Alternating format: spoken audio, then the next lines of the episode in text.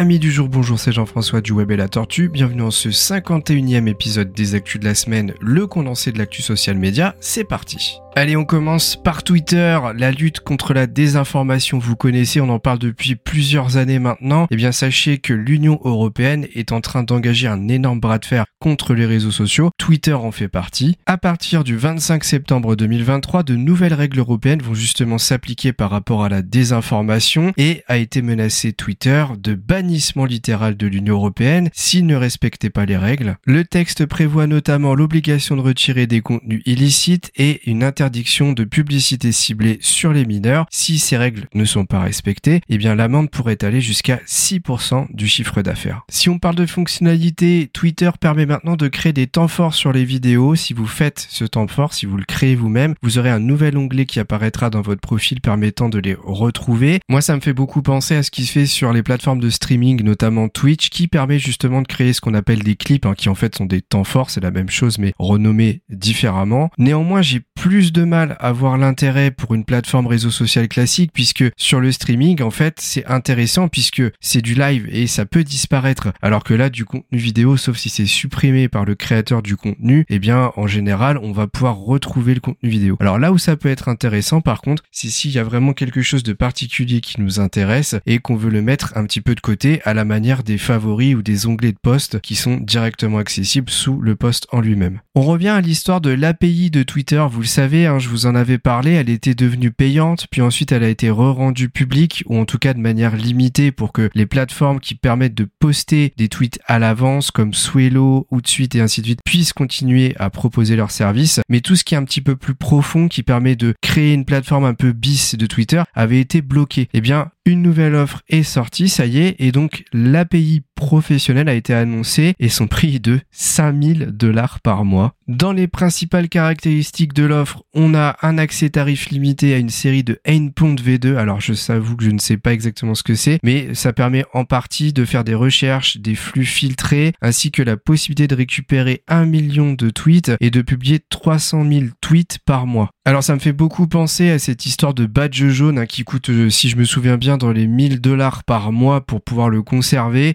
Euh, c'est un peu pareil pour l'API, 5000 dollars par mois. Vous imaginez la somme que c'est. Euh, il y a très très très peu d'entreprises qui vont se permettre de prendre cette offre professionnelle de l'API. Franchement, je vois pas comment ça pourrait fonctionner. Allez, on parle directement de Meta et on passe à Instagram. En test actuellement certaines fonctionnalités. Une qui permettrait de faire des jeux quiz sur des vidéos en live. En test également la mise en place de sondages dans l'espace commentaire des reels. Serait en essai également la mise en place d'une story de bienvenue pour les nouveaux abonnés. Ça fait penser beaucoup aux vidéos d'accueil de YouTube. Et serait en développement un nouvel onglet de notification qui permettrait de filtrer plus facilement justement les alertes liées à des abonnements, des commentaires et ainsi de suite. Côté WhatsApp, on a une fonctionnalité bien pratique qui devrait plus tarder arriver, la possibilité pendant des appels vidéo de partager votre écran ou de le faire partager par votre interlocuteur. Alors ça, ce serait vraiment top parce que quand vous êtes en conférence vidéo et que la personne peut vous partager votre écran, c'est beaucoup plus facile pour comprendre ce qu'elle veut vous montrer et inversement. Et eh bien sur WhatsApp, si on pouvait le faire, ce serait vraiment pratique pour aider notamment sa famille. Dans l'article que j'ai lu, par exemple, il parlait de ses grands-parents qui en général sont beaucoup moins à l'aise avec les nouvelles technologies. Attention, pour que cela fonctionne, il faudra que la version de WhatsApp soit à jour et que les deux utilisateurs soient sur Android.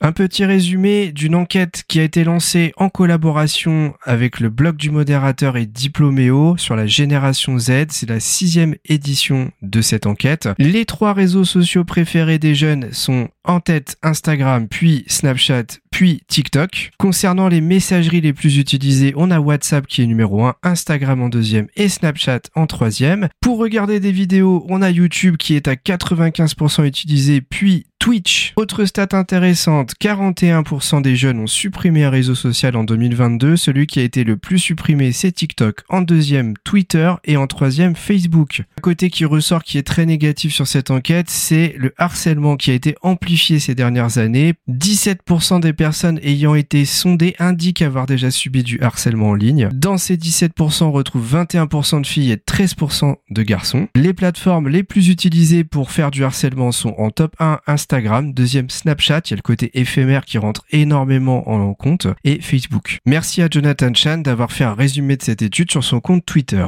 Et enfin, en lien dans la description de ce podcast, je vous partagerai un article de blog qui résume l'ensemble des algorithmes sur les réseaux sociaux, TikTok, Instagram, LinkedIn, YouTube, Twitter et Facebook, qui a été rédigé par le blog du modérateur et ainsi, eh bien, la méthode pour vous faire connaître sur chacun des réseaux sociaux les plus utilisés n'aura plus de secret pour vous. Et voilà, c'est la fin de ce podcast. Merci de votre écoute. J'espère que ça vous a plu. N'hésitez pas, comme d'habitude, à venir commenter sur YouTube. N'oubliez pas de mettre 5 étoiles, de vous abonner si c'est possible. Et moi, je vous dis à très vite pour un nouveau podcast du Web et la Tortue.